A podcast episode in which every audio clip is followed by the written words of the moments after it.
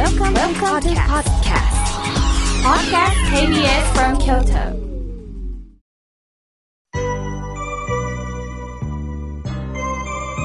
はい、ここからはたくさんのメッセージをいただきましたので、紹介させていただきます。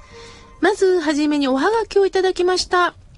賑やかな写真ですね。まあ、しがらきのたぬきさんもあるし、ねずみさんの、えー絵もありますし、これは届けてくださった方のお宅なんでしょうかね。わあ、ありがとうございます。あ、森山の素顔さん、ラジオネーム書いていただいております。ありがとうございます。妙慶さん、前の方は、えー漫才、ボケとツッコミ、本当に笑いました。えー私は、こうして、妙慶さんに、えーはがきを紹介していただくということも嬉しいです。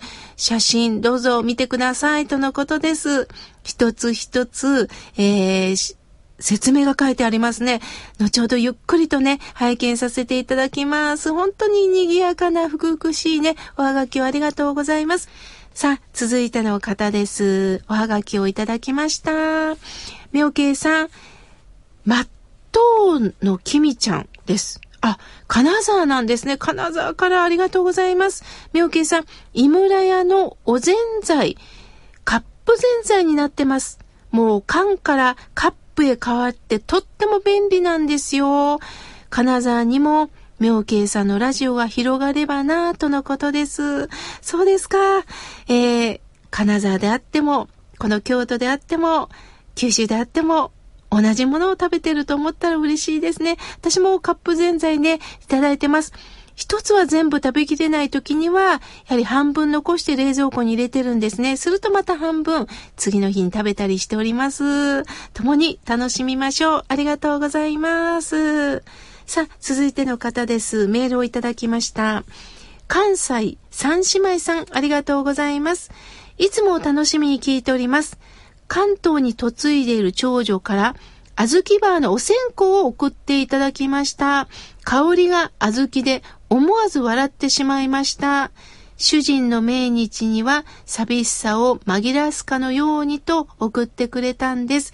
優しい子に育っています。とのことです。妙慶さんのラジオが心の糧になりますよう、これからも末永くお願いしますとのことです。嬉しいです。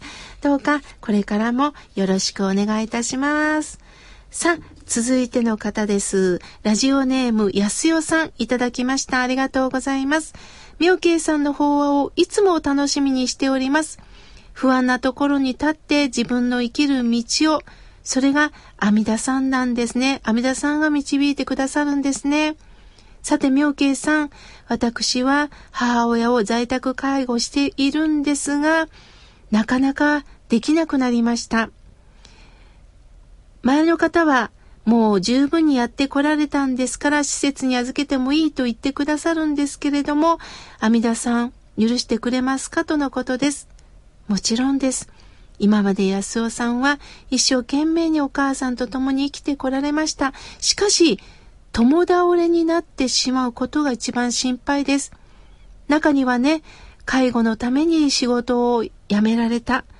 介護のために、やはりストレスをためられたという方はたくさん見てきました。その中である時には金銭的にも余裕があれば、プロの方に少しお任せする時間も持ってみてはいかがでしょうか。やはり共倒れになってしまうことが一番心配です。罪悪感を持たずに、そうだ、もう一人プロの方に手助けしてもらったらいいんだということを考えていきましょう。ありがとうございます。さあ、続いての方です。えー、マリさん、えー、南区よりありがとうございます。妙慶さん、スタッフの皆様、リスナーの皆様、おはようございます。あ、すべての方にご配慮本当嬉しいです。ありがとうございます。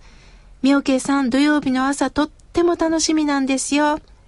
さて、あるゴミを、ゴミ出し日にゴミを出そうとしたら、目の前を通り過ぎました。すると、今までゴミに、まあ、取り除けのためにね、網をかけてるんですが、それをパッと折りたたんで、綺麗に畳まれたんです。そしてそれをきれいにまた直されました。一人でやっておられるんですね。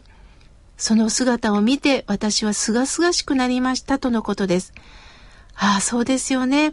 誰かがやらないといけない。もちろん、町内での役は決まってるとは言っても、やはり大変な作業ですよね。その中、無言で、綺麗に折りたたんでおられる姿を、マリさんは見られたんですね。ああ、こうして誰かが代表になって街をきれいにしてくださる、その姿を見るということは、やはり私たちは地球上に共に生きてるということを学ぶんですよね。すがすがしいおはがきをありがとうございます。嬉しいです。これからもちょっとした情報をね、教えてくださいね。ありがとうございます。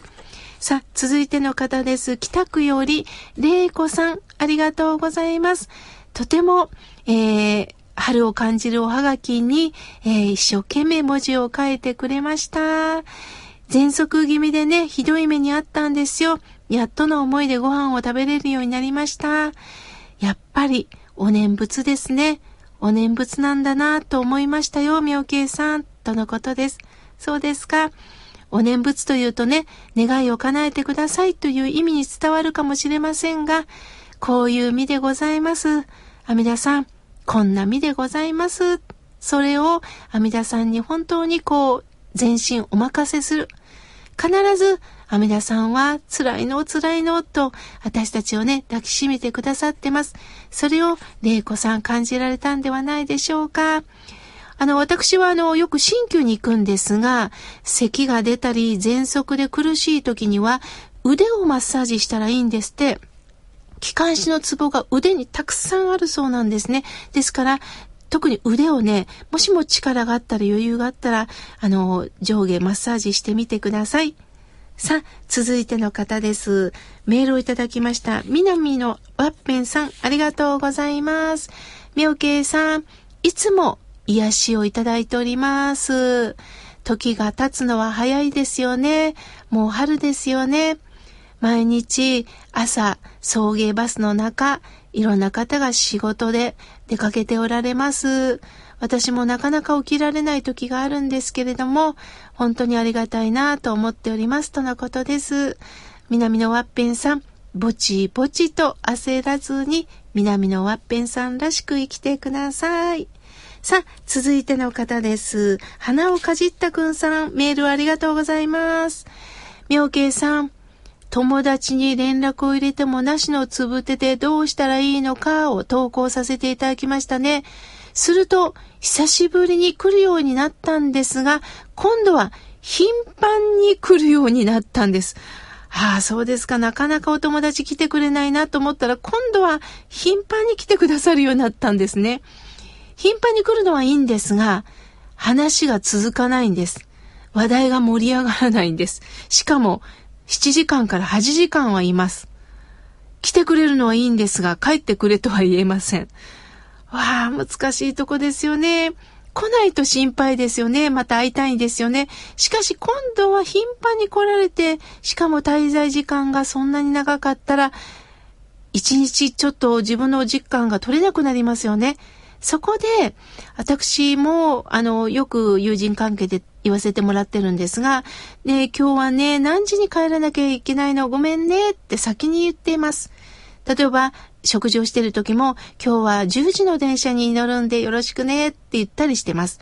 ですから、来てくださる中に、あの、花をかじったくんさん、なんとかさんには、今日ね、実は何時からどうしても行かなければいけないところがあるのとか、電話がかかってくるのっていうことを最初に伝えると、あ、この方はこの後忙しいんだということをね、思ってもらえるんではないでしょうか。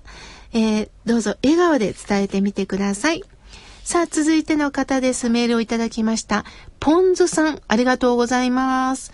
妙慶さん、スタッフの皆さんおはようございます。毎週楽しみにラジオを聴いております。今回は妙慶さんに相談があり、メールを送りました。新しい仕事について3ヶ月になりますが、未だにミスをしてしまいます。同じミスはしないようにと言われるんですけれども、私はこの仕事向いてないんでしょうかね。でも、周りからありがとうって言われると嬉しいですとのことです。ああ、そうですか。3ヶ月ではまたね、覚えないこともあるでしょうね。しかし、どうしても物覚えが悪いとなった時には、緊張感がどこかでまだ持ってないのかもしれません。今何が大切なのか。もしもこれが覚えられなかったら、誰に迷惑をかけるのか、これを一歩先をちょっと考えてみましょう。するとそうだ、このことによって迷惑かかるということが分かれば、緊張感が持てるかもしれません。またもう一つは、これもあれもと先走っていませんか？今やらなければいけないことを一つだけやっていきましょう。それでしばらく様子を見てみてください。ポンズさん、どうか心を込めて本気で仕事をしてみてください。さあ、続いての方です。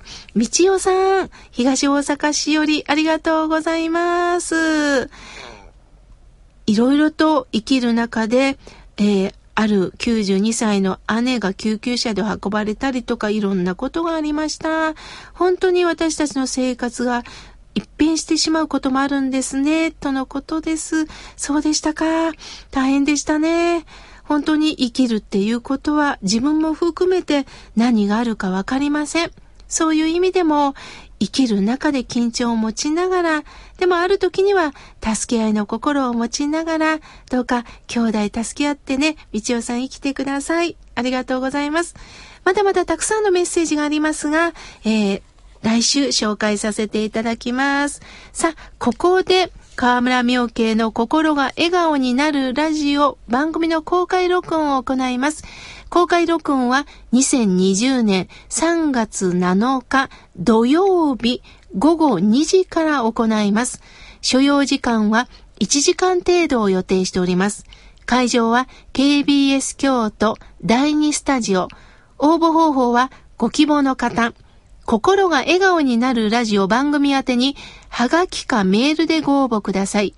はがきの場合、郵便番号602-8588 KBS 京都ラジオ河村明慶の心が笑顔になるラジオ公開録音参加希望係とお書きください。